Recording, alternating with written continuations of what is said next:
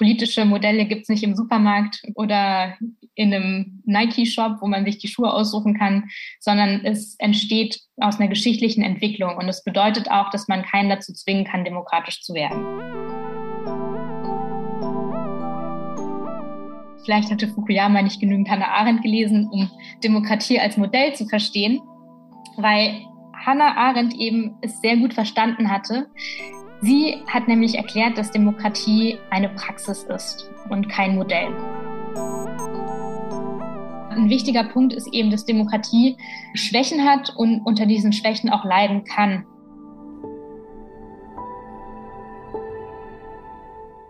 Die Stimme, die ihr gerade gehört habt, gehört Sophie Pornschlegel. Sophie Pornschlegel arbeitet als Senior Policy Analyst am Think Tank European Policy Center in Brüssel. Derzeit befasst sie sich mit den Themen Rechtsstaatlichkeit und Populismus. Auch politische Teilhabe zählt zu ihren Schwerpunktthemen. Für uns am AHA-Festival hat Sophie Pornschlegel die Frage beantwortet, gibt es erfolgreiche Alternativen zur Demokratie? Viel Spaß mit der Audioversion dieser Lecture.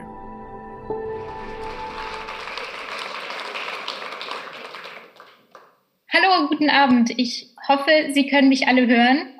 Ich wurde gefragt, einen kleinen Vortrag zu halten zur Frage, gibt es erfolgreiche Alternativen zur Demokratie? Und wie schon gesagt wurde, habe ich mir äh, die Frage nicht ausgesucht, aber ich finde sie sehr spannend und habe mir den Kopf zerbrochen, was ich euch heute Abend erzählen möchte. Und habe mir eigenes vorgenommen. Also ich hoffe, wir schaffen das in 45 Minuten. Bei der Frage der Demokratie fange ich immer gerne bei den antiken Griechen an, weil die hatten schon relativ viel Erfahrung und haben relativ viel schon gefunden, was, ähm, genau, man muss das Rad nicht immer neu erfinden. Jedenfalls hatte sich ein bestimmter Herr, der Herr Polybios, bereits Gedanken darüber gemacht, welche Staatsformen denn die besten sind und ob es denn einen Zyklus gibt von bestimmten Staatsformen. Und er hat einen Verfassungskreislauf entwickelt. Also der, der wurde geboren 200 vor Christus, also war, ich glaube, direkt nach Aristoteles und Plato dran. Und er hat einen Kreislauf der Staatsformen vorgestellt, in dem er gute und schlechte Staatsformen aufgelistet hat. Die guten sind in grün, die schlechten sind in rot. Äh, das ist natürlich eine Entscheidung, die er selbst getroffen hat. Man kann sehen, aber gut bedeutet, dass sie dem Gemeinwohl dienen und schlecht, dass sie im Eigennutz sind. Und von einer Staatsform in die andere kommt man eben, wenn man ein Dekadenzphänomen durchmacht. Also das bedeutet, dass dann halt eben die Mehrheit der Bevölkerung nicht mehr dem Gemeinwohl nützen möchte, sondern halt eben im Eigennutz es eine Staatsform gibt. Man sieht also, dass die Monarchie sich in eine Tyrannie verwandelt. Das ist die Herrschaftsform von den Alleinigen, die Aristokratie dann in die Oligarchie, die Herrschaftsform von den Einigen und die Demokratie in eine Oklokratie, also das ist dann die Herrschaft zwar der Mehrheiten. Und eine Oklokratie bedeutet einfach, dass es eine Pöbelherrschaft ist. Man kann sich natürlich auch fragen, jetzt wenn man sich die USA anschaut, ob wir noch in einer Demokratie oder einer Oklokratie sein. Das überlasse ich euch, euch zu überlegen, was sind da die Faktoren, die mit reinspielen. Was, in, was ich interessant finde aber bei diesem Kreislauf ist eben, dass er zeigt, dass eben keine, kein politisches System einfach in Stein gemeißelt ist, sondern dass alles fragile Konstrukte sind, die sich verändern können, wenn man nicht aufpasst und dass das eben mit der Demokratie auch so ist. Und der Verfassungskreislauf zeigt uns auch das, und zwar, dass es Alternativen tatsächlich gibt zur, zur Demokratie ähm, die Frage ist aber die wichtigste, die ich mir jetzt stellen möchte und auch in der Frage ist, ist, ob eben diese Alternativen erfolgreich sind und wie man denn überhaupt Erfolg definieren kann von einem politischen System, weil das ist die große Frage, ja, was sind da die Kriterien, um den Erfolg zu messen? Da habe ich mir ein paar Sachen überlegt.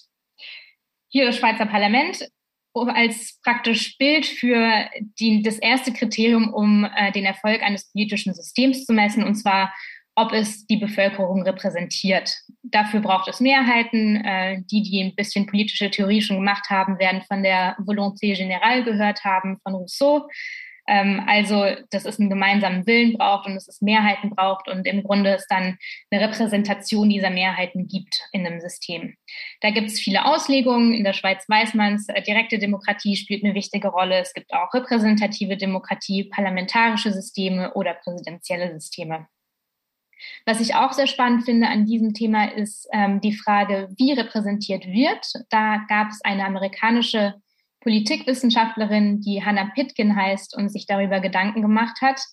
Ähm, sie spricht von Standing for und Acting for, also müssen die Repräsentanten, die die repräsentieren, die Vertreter, die gleichen Charaktereigenschaften haben wie die Personen, die sie repräsentieren oder nicht. Und das finde ich ist eine sehr aktuelle Fragestellung, die wir auch haben, ob Frauen nur Frauen repräsentieren können oder es auch anders geht, ob Akademiker Nicht-AkademikerInnen repräsentieren können und so weiter und so fort.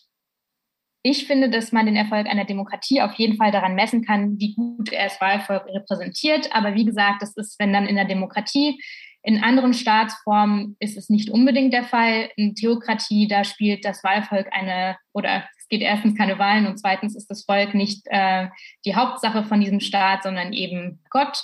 Und dann gibt es natürlich auch andere Staatsformen, wie zum Beispiel in Saudi-Arabien mit einer absolutistischen Monarchie, wo auch der Wahhabismus eine ganz große Rolle spielt. Und dann ist eben der Bürger oder die Bürgerin nicht im Mittelpunkt des Staatssystems.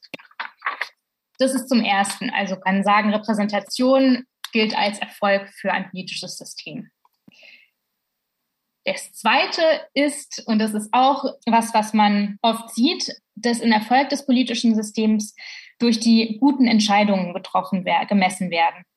Da ist natürlich die Frage, was als gute politische Lösung äh, eingestuft werden kann. Man könnte, und ich bin jetzt ein bisschen äh, ja, übertreibt es ein bisschen, um es deutlich und klar zu machen. Man könnte sagen, angesichts der Klimakrise ist die Demokratie zu langsam und deswegen bräuchte man eine Ökodiktatur, weil das ist die einzige gute Lösung, die wir haben, um das Klima zu retten. Nur um es darzustellen, dass es wirklich sehr orientiert ist auf die Lösung. Man hat es auch ganz typisch in der EU gesehen. Ich arbeite in Brüssel. Vor ein paar Jahren ging es ja vor allem darum, dass die EU Frieden, Wohlstand und Sicherheit in Europa äh, sichern sollte. Und da war es weniger wichtig, dass es eben eine Repräsentation der Bürgerinnen und Bürger gab, als dass die EU gute Entscheidungen getroffen hat ähm, für, für die Mehrheit der Personen und dann war sie dadurch legitimiert. Das hat auch so ein bisschen dazu geführt, dass es zum Beispiel New Public Management gibt, zu sagen, dass man effizienter arbeiten sollte, dass man eben gute politische Lösungen finden muss oder zum Beispiel zu sagen, dass der Staat äh, ineffizient ist und man deswegen eher mit dem Privatsektor arbeiten sollte, weil die die besseren Lösungen hinbekommen. Nur um die Gedankengänge zu, darzustellen. Also Repräsentation, Output. Eine dritte Art zu messen, ob ein politisches System erfolgreich ist, könnte man sagen, ist, ob es schafft, Werte zu sichern. Hier ist ein Bild von Eleanor Roosevelt 1948 mit der Allgemeinen Erklärung der Menschenrechte ganz wichtiger Text, der auch darstellen sollte, dass eben westliche Demokratien vor allem bestimmte Werte und bestimmte Rechte sichern sollten. In Europa hatten wir es natürlich auch nochmal mit der Europäischen Menschenrechtskonvention von ähm, 1950 und dem Europäischen Menschengerichtshof. Diese international festgelegten Werte, die findet man natürlich auch in den einzelnen Verfassungen, die da darauf aufgebaut werden. Also die Wert, internationalen Werte wurden praktisch auf den Verfassungen aufgebaut. Und was ich ganz interessant finde, ist eben, dass es eine, dass die Demokratieentwicklung sich ja auch sehr stark damit zusammenhängt mit unserem Verständnis von Menschenwürde. Da hat zum Beispiel die Historikerin Hedwig Richter dazu ganz viel geforscht. Also im Grunde ist uns als Menschen bewusst geworden, dass man zum Beispiel keine körperlichen Bestrafungen mehr geben sollte oder die Todesstrafe abschaffen sollte. Und das bedeutet, dass der Mensch wirklich im Mittelpunkt äh, des Staatssystems steht. Diese Frage ist übrigens aktueller denn je. Ich arbeite viel zu Polen und Ungarn, aber in Polen zum Beispiel ist es ja so, dass das Abtreibungsrecht wieder eingeschränkt wurde. Also die Frage nach, äh, wie darf man über die eigenen Körper verfügen, ist eine ganz, ganz wichtige politische Frage, die auch für die Demokratie wichtig ist. Und vielleicht noch ein Punkt, äh, als Halbfranzösin ähm, gibt es auch immer wieder ja, Reportagen zum Stand, Zustand der französischen Gefängnisse zum Beispiel. Ich glaube, man sollte auch die Qualität einer Demokratie daran messen, wie gut wir die Benachteiligsten in unserer Gesellschaft ähm, behandeln. Und wenn es auch, also wenn auch die Kriminellen und wenn man sie nicht mit Menschenwürde behandelt, dann bedeutet das, dass wir vielleicht äh, nicht auf der richtigen Entwicklungsstufe sind für die Demokratie. Das ist der dritte Punkt. Der vierte Punkt ist, ähm, würde ich sagen, auch kontrovers, aber kann gemacht werden. Hier sieht man eine Weltkarte, die sehr verzerrt ist. Und zwar ist das die Weltkarte, wo man das Reichtum der Länder sieht. Und man sieht, dass manche Kontinente viel, viel reicher sind als andere. Das ist nichts Neues, aber es zeigt es nochmal schön. Und man könnte auch meinen, vielleicht kann man ein politisches System und den Erfolg eines politischen Systems daran messen, ob sie wirtschaftlich reich sind und ob sie Wohlstand geschaffen haben oder nicht. Ich sage hier politisches System und nicht Demokratie, weil wenn man natürlich nach China schaut, könnte man sagen, China ist besonders erfolgreich, weil sie sehr reich geworden sind und ein großes wirtschaftliches Wachstum haben. Die Frage, die wir uns auch stellen können, ist, ob wie diese zwei Sachen auch zusammenhängen, also politisches System und wirtschaftlicher Erfolg. Weil im Endeffekt ist auch die Frage, ob der Wohlstand nicht dazu geführt hat, dass wir überhaupt Demokratien haben konnten in unseren Ländern und ob das nicht eben auch auf Kosten vielleicht anderer passiert ist. Vielleicht hier Stichwort Kolonialismus, hier auch wieder mit einer französischen Perspektive drauf, dass man eben manche Länder vielleicht ausgebeutet hat. Ich sitze in Belgien, das ist auch ganz typisch ähm, mit dem Kongo. Es gibt ein sehr gutes Buch, das ich sehr empfehlen kann. Das ist so ein Riesenbuch zum Kongo, ähm, geschrieben von David van Reybruck, der das ganz schön schildert, wie eben Belgien reich geworden ist ähm, dank dem Kongo. Also wie hier auch wieder die Frage, wie schätzen wir Wohlstand ein? Ist das auch ein Kriterium, um den Erfolg zu messen? Und last but not least, der letzte Punkt zu den Kriterien ist globale Macht. Ich habe ja auch wieder ein chinesisches Bild äh, genommen, weil das chinesische Militär natürlich sehr stark ist. Und es ist jetzt weniger die Innenperspektive, aber auch die Außenperspektive. Sollte man den Erfolg eines politischen Systems daran messen, ob es globale Macht hat, ja oder nein, ist eine große Frage. Hier auch kann man das nochmal umdrehen und sich fragen, ist denn der Westen ja so erfolgreich, weil er eben eine Vormachtstellung hatte? Also sind Demokratien erfolgreich, weil sie eine Vormachtstellung hatten und weil die Länder eine Vormachtstellung hatten oder eben nicht? Das sind die fünf Kriterien, die ich mir überlegt habe. Ich habe sicherlich welche vergessen.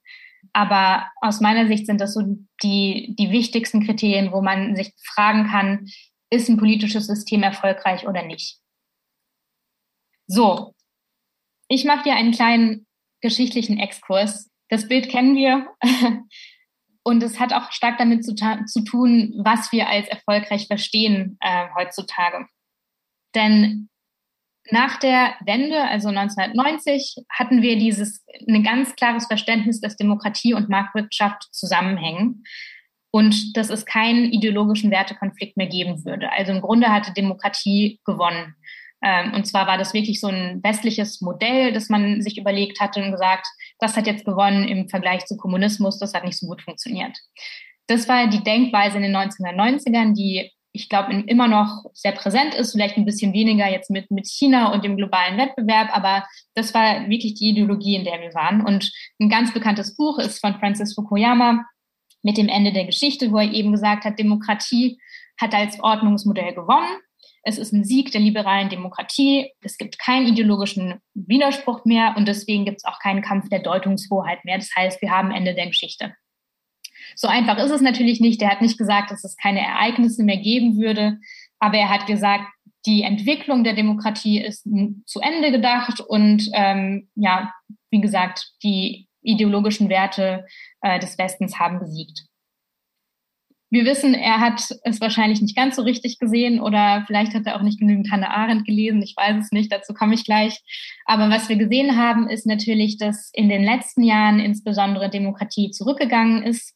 Wir wissen, dass es rechtspopulistische Herrscher gibt, ob es in Brasilien und in den Philippinen ist, Donald Trump. Ich würde auch vielleicht Boris Johnson mit da reinnehmen. Wir sehen, dass Wissenschaftler, und ihr hattet gerade ein, eine Rede dazu, unter Druck geraten sind, in Ungarn sogar, also mitten in Europa, mit der Central European University, die von Budapest nach Wien umziehen musste. Pressefreiheit geht weltweit zurück und vor allem auch Minderheitenrechte werden immer weiter unter Druck gesetzt. Also es sieht nicht rosig aus, wenn wir uns die Demokratie anschauen. Und das Zweite, was wir sehen können, ist, dass eben die internationale Ordnung, wie wir sie kannten, auch erodiert ist. Ähm, wir haben keine multilaterale Ordnung mehr, sondern eine multipolare Ordnung. In erster Linie gibt es natürlich den globalen Systemwettbewerb zwischen den USA und China.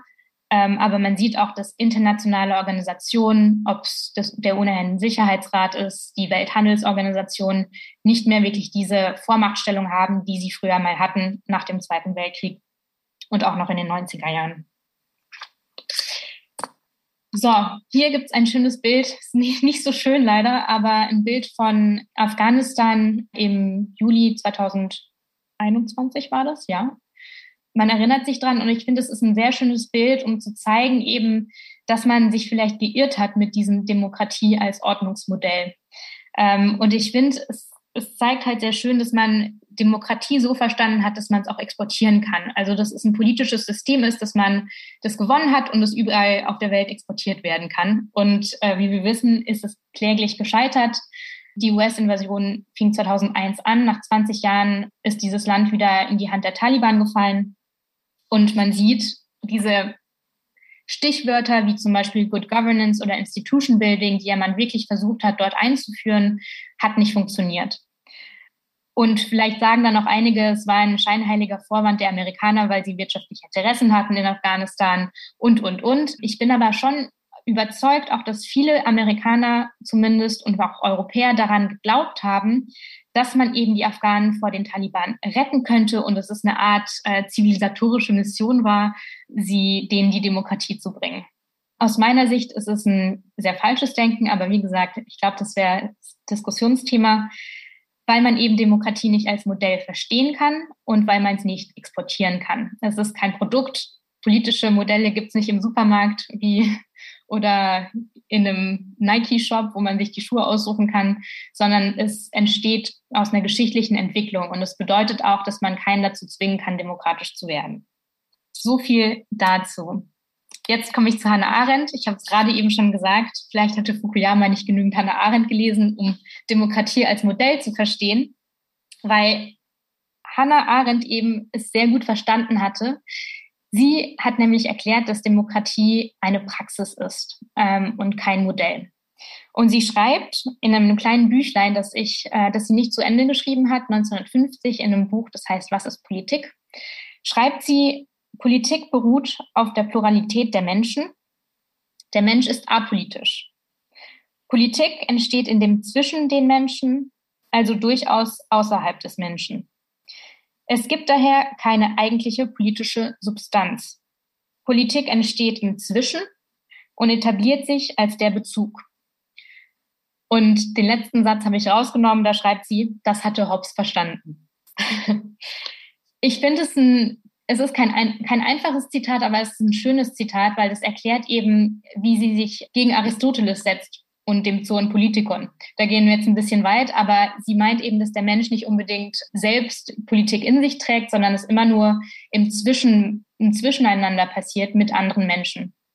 Und ich finde, dass es das auch wirklich Politik erklärt. Das ist nämlich eine tägliche Praxis, die wir haben, aufbauend auf einem Gesellschaftsvertrag. Dazu komme ich gleich den wir praktisch unterschrieben haben. Deswegen zahlen wir auch Steuern. Und es ist ein Ritual, den wir machen. Wir gehen wählen. Also es ist nichts, was wir alleine zu Hause machen können, Politik.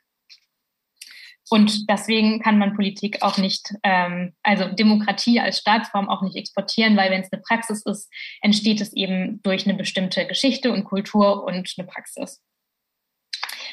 So, vielleicht hier nochmal kurz zum Leviathan. Ich bin ein großer Hobbes-Fan. Der hatte das nämlich auch verstanden um halt zu verstehen, dass man einen Gesellschaftsvertrag braucht, um, um Politik zu machen. Und Hobbes war zwar ein Monarchist und der fand, dass ein Leviathan eben Staat, starker Herrscher wichtig ist, aber er hatte eben das entgegengesetzt zu einem Naturzustand. Also er meinte eben nicht wie Aristoteles, dass Menschen, auch wenn sie alleine individuell sind, politische Wesen sind, sondern er meint, wenn wir keinen Gesellschaftsvertrag haben und keine Politik äh, praktizieren, dann kommen wir zurück in den Naturzustand, wo es sehr gewalttätig ist, brutal und wir eben keine Regeln befolgen.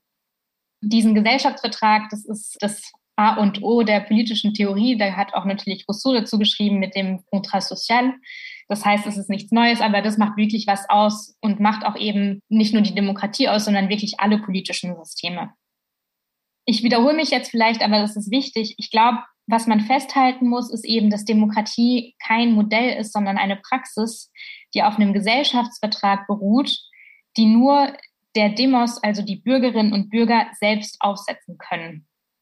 Das ist praktisch die Theorie, weil in der Praxis sieht es natürlich immer anders aus. Aber ich glaube, es ist wichtig, eben auch die Unterschiede zu verstehen in der Theorie, damit man dann sieht, wie es in der Praxis ähm, durchgeführt wird.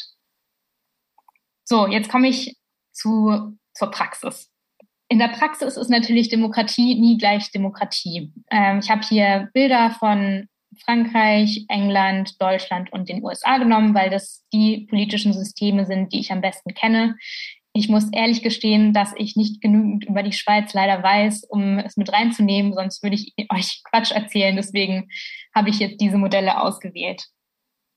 Man kann natürlich sagen, dass Demokratie aus bestimmten Rahmenbedingungen entstanden sind, die relativ gleich sind.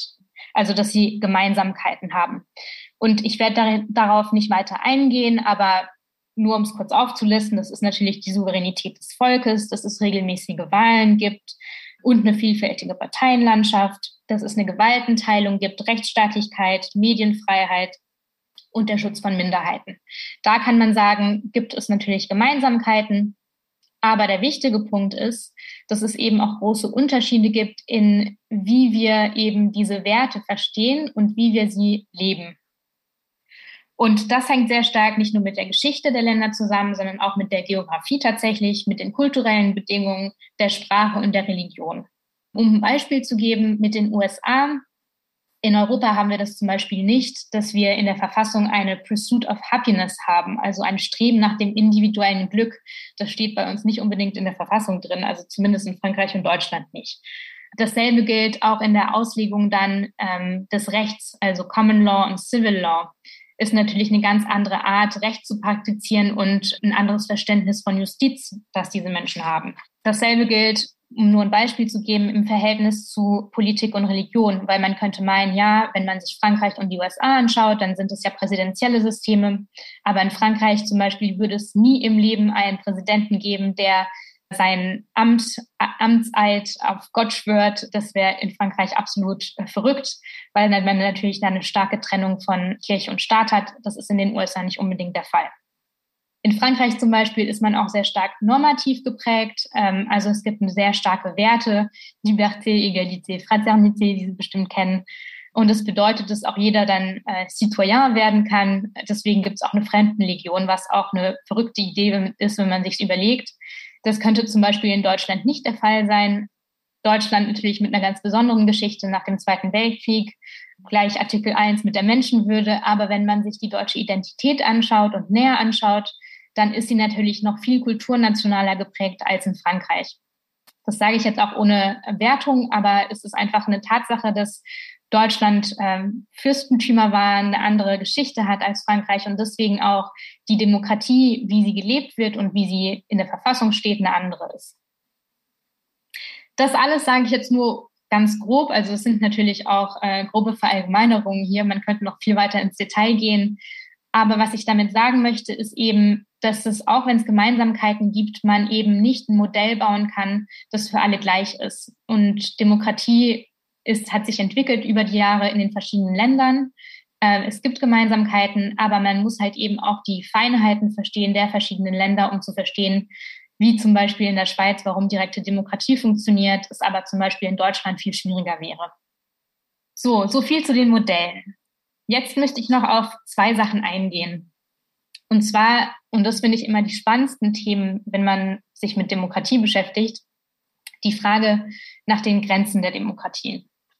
Zu den Grenzen habe ich zwei, zwei Themen. Das erste sind natürlich die territorialen Grenzen und dann sind es auch die Grenzen, wer als Wahlvolk oder wer Teil der Gemeinschaft ist. Und ich fand es hier sehr spannend zu sehen. Ich habe echt Schwierigkeiten gehabt, eine Europakarte zu finden ohne Grenzen. Ähm, das findet man gar nicht so leicht und es zeigt auch, wie sehr die Grenzen auch in unseren Köpfen einfach schon drin ist. Man stellt sich eine Europakarte vor und man sieht sofort, wo die nationalen Grenzen sind. Also im Grunde ja, spielen Nationalstaaten einfach eine extrem wichtige Rolle in unserem Denken, ohne dass man sich überhaupt bewusst ist. Ja, die Grenzen der Demokratie sind natürlich territorial und das ist, ähm, das haben wir schmerzhaft mitbekommen im 20. Jahrhundert und es ist auch immer noch ein aktuelles Thema, wenn man in die Ukraine schaut, ähm, wenn Russland äh, eventuell dieses Land wieder besetzen wird und eh schon Aggressor ist. Also die Frage nach den Grenzen der Demokratie ist extrem wichtig. Wobei natürlich auch es das gegenteilige Beispiel gibt. Und ich gucke jetzt gerade nach Nordirland, also auf der anderen Seite Europas, wo dann zum Beispiel die EU es geschafft hat, die Konflikte, die es in Nordirland gab, zu vermindern, indem die Grenzen eben nicht mehr so eine wichtige Rolle gespielt haben. Das hat sich mit dem Brexit jetzt natürlich nochmal verändert und da müssen wir schauen, wie sich es entwickelt. Aber nur damit man halt eben auch sieht, was für, ja, wie kontrovers äh, Grenzen diskutiert werden. Vielleicht auch, ich komme aus einer Region neben dem Elsass und Lothringen, auch eine große Frage, wem gehören wir eigentlich an und äh, zu welcher Demokratie gehören wir. Und das ist auch schon die Überleitung zu meiner zweiten Grenze der Demokratien, und zwar die Frage nach, wer gehört eigentlich zum Volk? Und ich nutze dieses Wort Volk ganz bewusst, weil es im Deutschen auch sehr kontrovers ist, immer noch aus sehr guten Gründen. Und dieses Bild hier zeigt zwei, zwei, ja, zweimal das Wort Volk, aber mit ganz verschiedenen Bedeutungen. Ähm, das Bild links ist natürlich von den Montagsdemonstrationen, ähm, die gegen die DDR-Regierung stattgefunden haben für die Wiedervereinigung 1990. Und das andere ist ein Wahlplakat von der AfD, ähm, die das Slogan nehmen von den Pegida-Demonstrationen in Sachsen 2014, glaube ich, war das, wo wir sind das Volk auch einfach bedeutete, Ausländer raus, ihr seid nicht das Volk. Und es ist ein, für mich ein sehr schönes Beispiel, um zu zeigen, wie man ähm, ein inklusives Verständnis von Volk haben kann oder eben ein exklusives Verständnis. Die Frage aber ist eben immer noch eine konfliktuelle, wer eigentlich dazugehört. Ähm, das ist nichts Neues. Ähm, wir stellen uns ständig die Frage, wie man in einer postmigrantischen Gesellschaft leben kann, wie wir Flüchtlinge integrieren möchten. Ähm, das ist eine sehr kontrovers diskutierte Frage. Und eben auch die Frage nach, brauchen wir eine Leitkultur? Was ist eigentlich die nationale Identität, die wir leben wollen gemeinsam? Das ist übrigens auch keine neue Frage. Also es sind es wird immer eine kontroverse Frage bleiben, solange es Grenzen gibt und solange es auch eine Demokratie gibt. Ähm, vielleicht nur zwei Punkte hierzu, die ich nochmal ganz wichtig finde, ist, auch unser Verständnis von Demokratie ist manchmal ein bisschen blind, was diese Frage angeht. Und ich denke da sehr stark an die USA, wo es den Voting Rights Act gab 1965, wo dann auch schwarze Frauen äh, wählen durften. Das konnten sie davor nicht machen.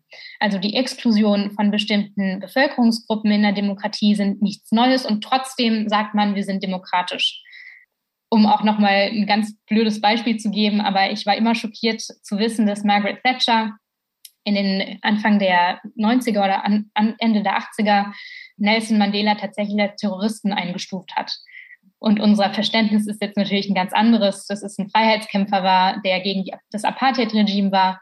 Das war aber in den 1980ern in westlichen Demokratien nicht unbedingt immer der Fall.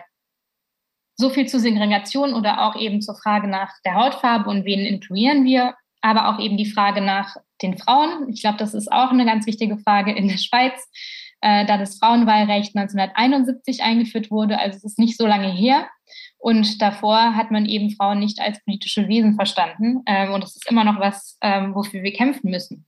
Ähm, viele werden jetzt sagen, ja, aber es gab doch Angela Merkel in Deutschland und es ist alles gut. Ich würde es nicht so sehen. Ich habe mir die Zahlen nochmal angeschaut. In Deutschland sind 91, der 91 Prozent der Bürgermeister Männer.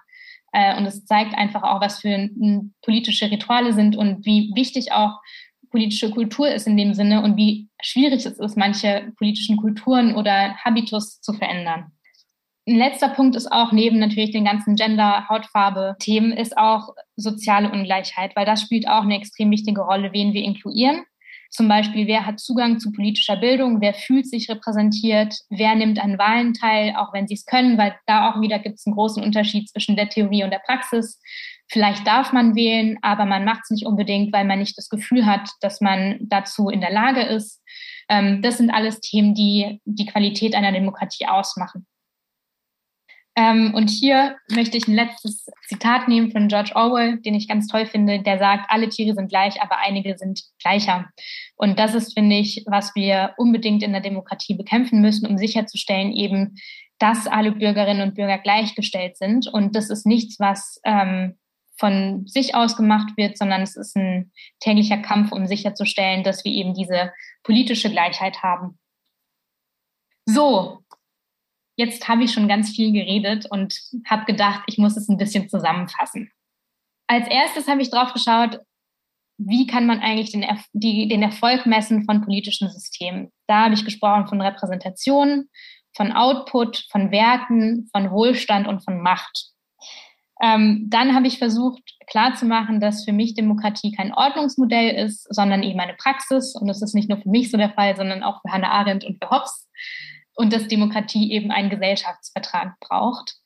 Gleichzeitig habe ich dann versucht zu zeigen, dass Demokratie nicht gleich Demokratie ist. Es gibt zwar Gemeinschaft, äh, Gemeinsamkeiten, aber eben sehr unterschiedliche geschichtliche Entwicklungen und ja, Ent Entwicklungen, die man beachten muss um Demokratie auch richtig zu verstehen und es auch einschätzen zu können. Und schließlich habe ich gesagt, es gibt, Demokrat es gibt Grenzen in der Demokratie, die sowohl territorial sind als auch eben in der Idee des Wahlvolks, die wir haben. Ein letzter Punkt hier, bevor ich ein bisschen auf die Lösungseinsätze angehe, ist, dass Demokratie keine lineare Entwicklung ist. Ähm, das ist sehr wichtig, weil es gibt demokratische Ansätze in Monarchien, genauso wie es Entdemokratisierungsprozesse in Demokratien gibt.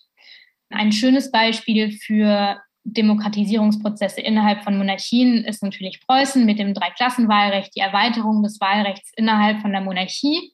Das ist ein ganz typisches Prozess, wo man gesagt hat, ah ja, es entwickelt sich in die richtige Richtung, ist aber immer noch eine Monarchie. Und dann gibt es natürlich auch die entgegengesetzte Tendenz zu sagen, ähm, wir haben Entdemokratisierungsprozesse, und das äh, darauf forsche, also dazu forsche ich relativ viel in meiner Arbeit, gerade wenn man sich Polen und Ungarn anschaut.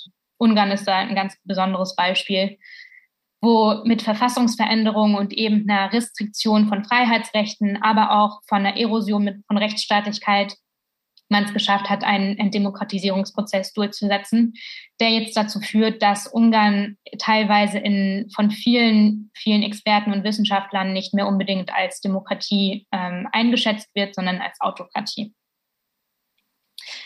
So, was ich jetzt machen möchte, ist nochmal zu schauen, was, also wie kann man versuchen, erfolgreiche, weil die Frage war ja, es ging ja um die erfolgreichen Alternativen.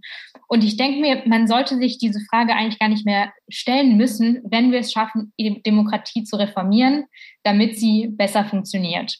Und ähm, das sind jetzt natürlich keine, kein Allheitsmittel und das ist eine schwierige Frage, aber vielleicht sind es ein paar Denkansätze, die ich mir überlegt hatte und die auch viele andere sich natürlich überlegt haben.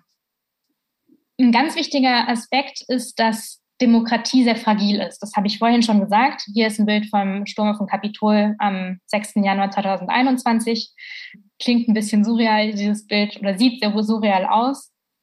Aber ein wichtiger Punkt ist eben, dass Demokratie äh, Schwächen hat und unter diesen Schwächen auch leiden kann. Was man darunter versteht, ist natürlich zum Beispiel insbesondere in den USA die Reform von Parteienfinanzierung mit Superpacks, also eine stärkere Korruption oder auch eine Richtung, wo Geld eine wichtigere Rolle spielt innerhalb der Demokratie. Das bedeutet auch, dass politische Gleichheit nicht mehr da ist. Die Frage auch nach der politischen Kommunikation. Man kennt es. Es geht nicht mehr darum, die guten Entscheidungen zu treffen, sondern die, die man gut verkaufen kann. Dann gibt es die Frage natürlich nach der Fehlerkultur. Also gibt man seine Fehler zu als Entscheidungsträger oder Entscheidungsträgerin oder eben nicht. Und wenn man es tut, äh, ist man dann weg vom Fenster oder nicht. Da wird auch mit zweierlei Maß gemessen. Ähm, für, also finde ich zumindest. Aber da ist auch die Frage, ist man, findet man es in Ordnung, wenn ein Bundesinnenministerium mit ja, nichts gegen Rechtsextremismus macht, ähm, aber Plagiatsvorwürfe in Deutschland besonders schlimm sind. Ist eine Frage von Werten und eben von einer Priorisierung von was man für schlimm hält. Auch ohne Wertung. Ähm, ich glaube, ich sage nicht, dass Plagiatsvorwürfe nicht, nicht schlimm sind. Und dann eben auch die Frage, ob Wahlen nicht dazu führen, dass viele Parteien auch eher den Status quo erhalten, statt wirklich die Entscheidungen zu treffen, die notwendig sind, weil sie eben schwierig sind. Und da ist Klimapolitik ein ganz typisches Beispiel. Keiner will wirklich diese Entscheidungen treffen, weil man damit nicht unbedingt Wahlen gewinnen kann. Da auch in der Corona-Krise, da will ich eigentlich gar nicht so sehr drauf eingehen, aber eine wichtige Frage ist eben auch, sind Mehrheit, Mehrheitsentscheidungen immer die guten Entscheidungen? Wahrscheinlich nicht, ähm, müssen und eben auch nicht unbedingt die, also Mehrheitsentscheidungen sind auch nicht unbedingt die wissenschaftlich fundiertesten Entscheidungen oder die nachhaltigsten Entscheidungen. Das sind verschiedene Kriterien, die man da anwendet und ähm, deswegen ist Demokratie auch nie perfekt. Genau, also man muss gucken, wie Demokratie mit seinen eigenen Schwächen umgehen kann und eben auch wehrhaft ist, um mit diesen umzugehen. Der zweite Punkt ist, dass Demokratie auf die Herausforderungen antworten können muss, die wir haben. Das sind gesellschaftliche Herausforderungen, aber eben auch ähm, weltweite Herausforderungen wie zum Beispiel der Klimawandel. Und das ist nicht einfach, wenn wir mit Institutionen und Prozessen arbeiten, die teilweise noch aus dem 19. Jahrhundert stammen. Ähm, Demokratie, Politik ist tatsächlich ein Feld, das sehr wenig beachtet wird. Also in der EU stellt man sich natürlich die Frage nach den institutionellen Reformen, weil das noch ein weniger legitimes, ähm, also die EU ist weniger legitim als die nationalen Demokratien, aber auf nationaler Ebene sollte man sich auch die Frage stellen, ob die Institutionen die guten oder die besten Lösungen ähm, finden können oder ob diese Institutionen eben nicht veraltet sind im Vergleich zu den Herausforderungen. Um da ein ganz blödes Beispiel zu nennen, aber mit der Digitalisierung hat man in Deutschland noch sehr große Probleme.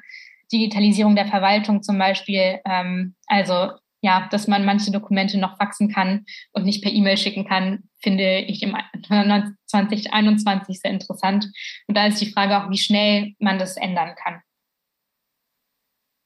Dann ein dritter Punkt, der oft übersehen wird, und das ist auch eine Karikatur, die ein bisschen kritisch ist, aber ähm, man sollte auch kritisch bleiben, wenn man in Brüssel sitzt, ist die Frage nach, wo schauen wir eigentlich hin, wenn wir über Demokratie sprechen?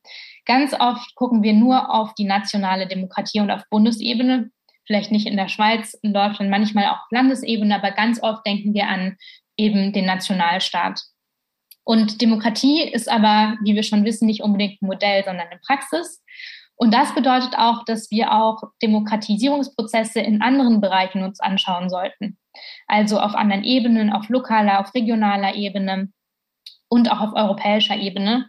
Ich persönlich finde es sehr interessant, dass ähm, so wenige EU-Bürgerinnen und Bürger nach Brüssel schauen, wenn die EU so viele Kompetenzen in manchen Bereichen hat und sich nicht unbedingt der Macht bewusst ist, die die EU hat in bestimmten Bereichen. Hat natürlich verschiedene Gründe, aber ich glaube, man muss eben auch gucken, wo findet Demokratie statt und wie können wir sicherstellen, dass nicht nur auf die nationale Ebene geschaut wird, sondern wirklich da, wo die Macht ist und wo auch Entscheidungen getroffen werden.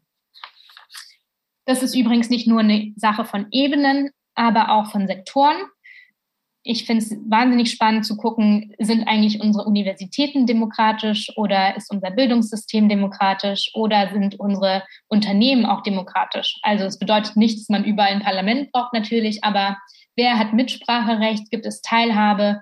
Gibt es eine Repräsentation von bestimmten Interessen? Zum Beispiel durch Gewerkschaften an, an, an Unternehmen, an Universitäten, auch von Studenten und Studentinnen. Also solche Punkte sind im, im Gedanken, genau, dass man halt eben ein, ein Verständnis von Demokratie hat, das etwas breiter ist und nicht nur ja, als Tunnelblick auf die nationale Ebene schaut. Das finde ich besonders wichtig.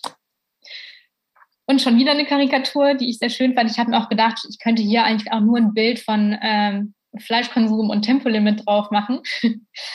Der vierte Punkt, wo ich denke, wir uns nochmal Gedanken machen müssen als Gesellschaft grundsätzlich, ist, wie wir Freiheit definieren und Gleichheit definieren. Das sind ja zwei der wichtigsten Säulen in der Demokratie. Und aus meiner Sicht sollte man Freiheit neu definieren oder auch breiter definieren und Gleichheit ähm, sich einfach mehr für Gleichheit einsetzen, weil sie teilweise ja etwas untergeht. In Deutschland gibt es die großen Diskussionen und das war jetzt auch vor der Bundestagswahl wieder so nach dem Tempolimit und ob es ein Tempolimit auf Autobahnen geben sollte. Und dann haben ganz viele geschrien und gesagt, auf keinen Fall, das ist meine Freiheit und meine Freiheit lasse ich nicht einschränken. Genauso wie mein Fleischkonsum nicht. Ist eine berechtigte Frage. Angesichts des Kontexts könnte man auch sagen, ja, das ist eine individualistische Auslegung von Freiheit ähm, und die wenig an die kollektive Freiheit denkt oder auch die Freiheit der nächsten Generation, die eventuell nicht mehr im Sommer rausgehen können, weil es dann zu warm ist. Eben zeigt eben, wie schwierig dieses, äh, dieser Begriff der Freiheit ist und wie unterschiedlich er auch definiert wird. Aber aus meiner Sicht sollte man den vielleicht weiter definieren als nur materielle Freiheit oder nur, ähm, was man im, ja, als Individuum machen kann, sondern eben auch vielleicht ein breiteres Verständnis von Freiheit, von Gedankenfreiheit, von Freiheit, ähm, eben immer noch im Sommer rausgehen zu können. Also das sind alles Aspekte, die da mit reingehören. Und der zweite Punkt zu Gleichheit. Ähm, ich glaube, das ist der weniger beachtete Grundsatz der Demokratie.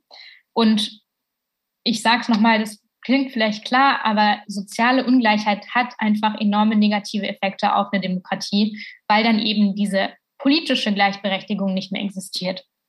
Und deswegen müssen wir auch überlegen, wie wir es schaffen können, dass wir zumindest ähm, ja eine größere Umverteilung haben oder zumindest diese politische Gleichheit herstellen können.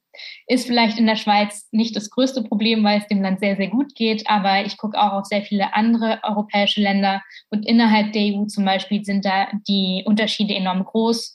Wenn in Lettland oder in Rumänien, ich glaube Rumänien ist das Land mit dem niedrigsten Mindestlohn bei 700, 300 Euro, 700 Euro und in Luxemburg 2000 ähm, sind. Also diese Unterschiede machen einfach auch etwas aus im politischen Gewicht der Bürgerinnen und Bürger auf ihr politisches System und auch auf die EU. So. Und das ist nur ein ganz kurzer Punkt, weil ich glaube, äh, das hört man links und rechts ganz oft. Deswegen wollte ich da meine, meinen Vortrag nicht drauf äh, fokussieren. Ähm, wir brauchen aber für die Demokratie nicht nur einen Gesellschaftsvertrag, wie ich vorhin meinte, aber eben auch eine Öffentlichkeit, die öffentlich ist und nicht unbedingt privatisiert. Wir wissen alle, was es macht, wenn Privatunternehmen äh, mit Klicks Geld verdienen. Das bedeutet nicht, dass eben äh, das beste Argument gewinnt, sondern eher die Hassnachricht. Und ähm, diese Logik, die dahinter ist, macht, macht was mit unserer Demokratie. Ähm, in der EU wird gerade reguliert ähm, mit dem DSA und dem DMA und es ist sehr spannend zu sehen, auch wie viel Geld ähm, diese Unternehmen in Lobbying stecken, unter anderem auch mit von meinen Bekannten natürlich, die in dem Bereich arbeiten. Jedenfalls wird da sehr, sehr viel Geld reingesteckt, um eben diese Regulierungen zu vermeiden.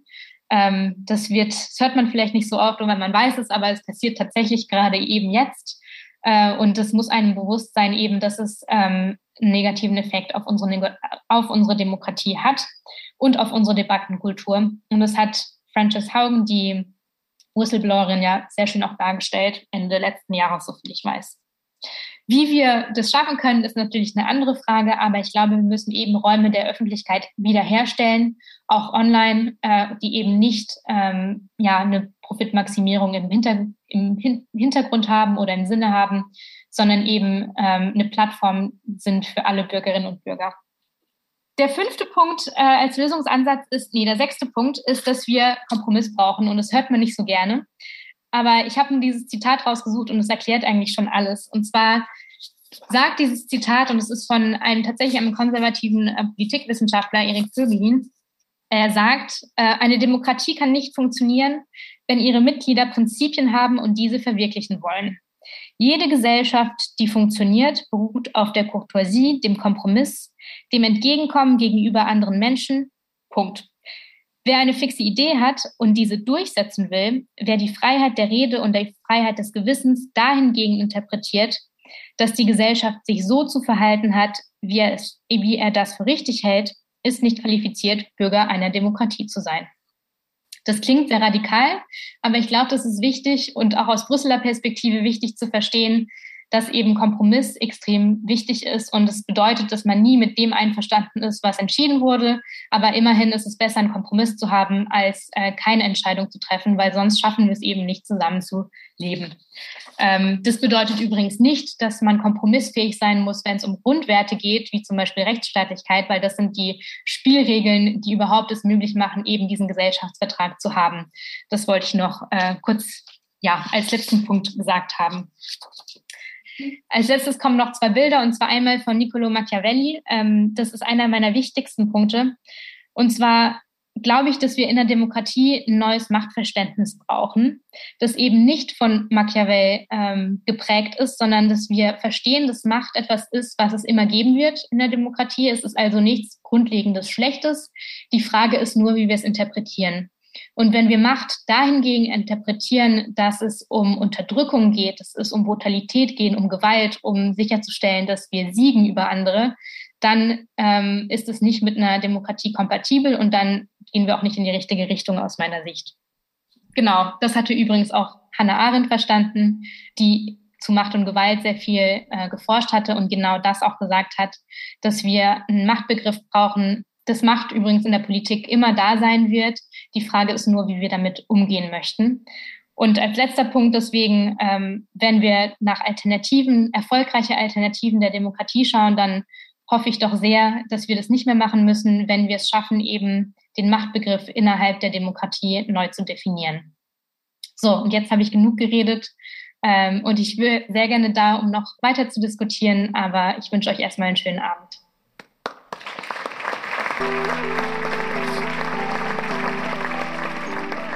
Danke, dass du diese Podcast-Episode gehört hast. Ich hoffe, sie hat dir gefallen und du konntest etwas Neues erfahren und lernen. Und wenn du schon mal da bist, lass uns doch eine Bewertung oder ein paar Sternchen da. Das würde uns sehr helfen. Und wenn du mehr Vorträge vom AHA-Festival hören willst, abonniere diesen Podcast und folge uns auf Instagram und Facebook. Auch über Feedback freuen wir uns sehr. Schreib uns eine Mail an am.ah-festival.ch. Aha, ein Podcast für Wissen ist eine Zusammenarbeit von Christoph Fellmann und mir, Anna Matjaschewitsch. Mitproduziert und komponiert hat Nikola Milos Misic.